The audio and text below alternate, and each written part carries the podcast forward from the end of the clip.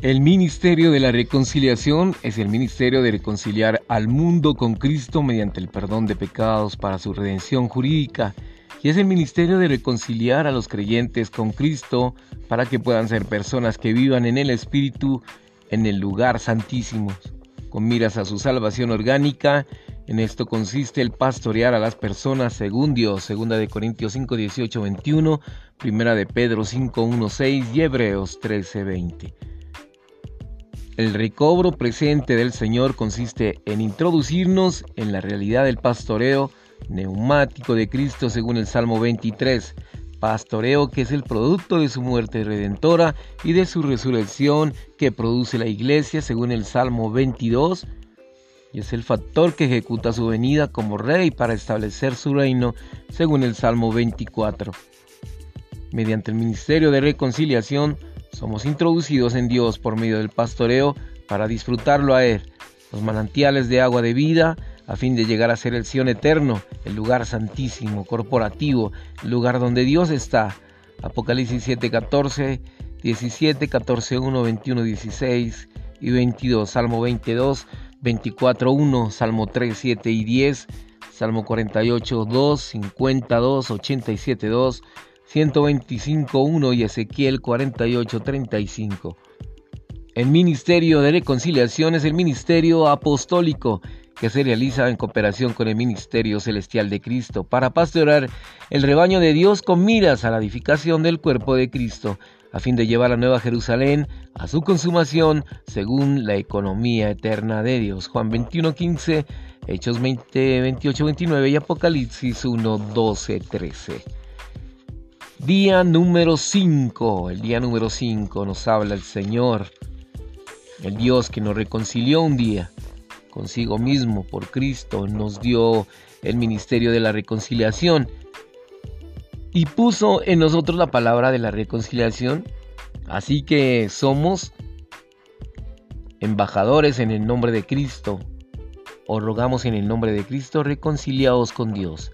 Al que no conoció pecado, por nosotros lo, hizo pecado, para que nosotros viniésemos a hacer justicia de Dios en él.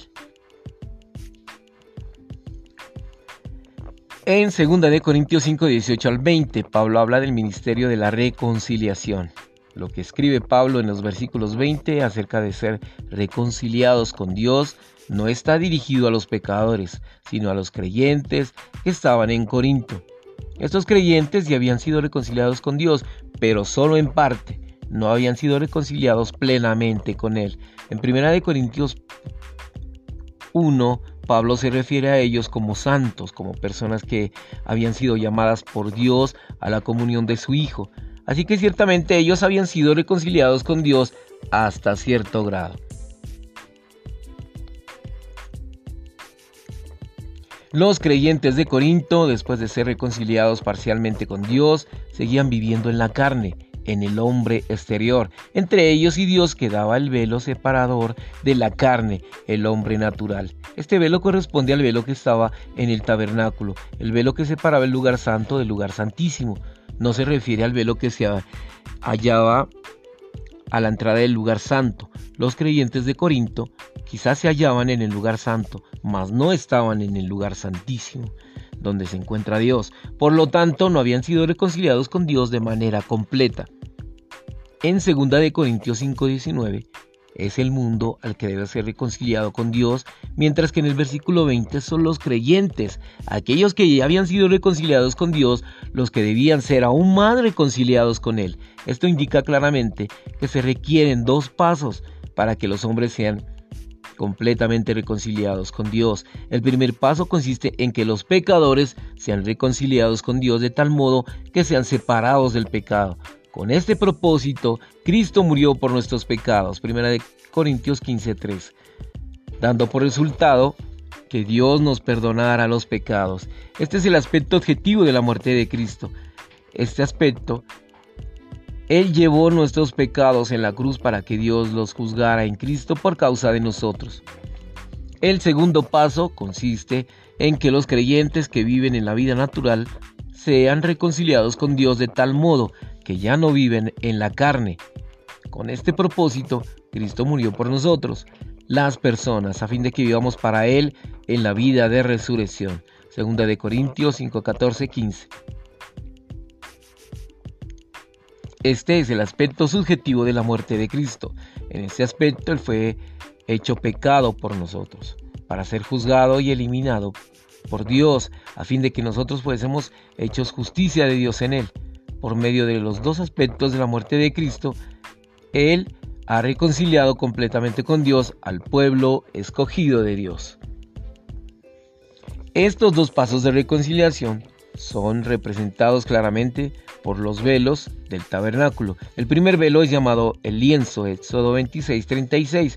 Un pecador era llevado a Dios mediante la reconciliación de la sangre propiciatoria para que entrara en el lugar santo a través de este lienzo. Esto tipifica el primer paso de la reconciliación. El segundo velo, Éxodo 26, 31, 35, Hebreos 9.3, todavía lo separaba de Dios, quien estaba en el lugar santísimo. Este velo tenía que ser rasgado para que el pecador pudiera ser traído a Dios, quien estaba en el lugar santísimo. Este es el segundo paso de reconciliación. Los creyentes corintios habían sido reconciliados con Dios y habiendo pasado el primer velo y entrado en el lugar santo, no obstante, todavía vivían en la carne, tenían que pasar por el segundo velo, el cual ya había sido rasgado en Mateo 27, 51 y en Hebreos 10, 20, para poder entrar en el lugar santísimo y vivir con Dios en su espíritu. Primera de Corintios 6, 17. La meta de esta epístola es conducir a los corintios hasta este punto para que sean personas que vivan en el, espíritu, en el. Primera de Corintios 2.14. En el lugar santísimo. Esto es lo que el apóstol quería decir con la expresión reconciliados con Dios.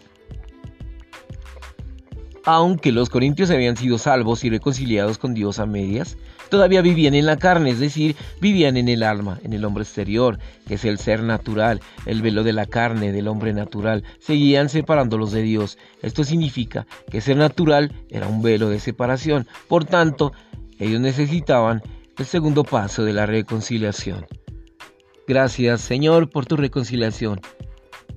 Podemos tener dos pasos para la reconciliación el primero es para nuestra justicia, el segundo es para nuestra entrega total al Señor. Gracias Señor por tu vida.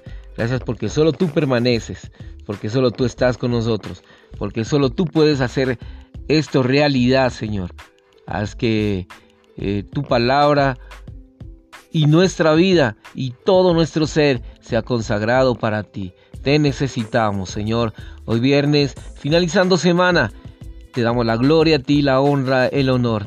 Saludos a todos mis hermanos en Cristo. Saludos a los que escuchan por primera vez.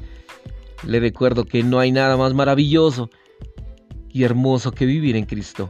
Te amamos, Señor Jesús. Amén y amén.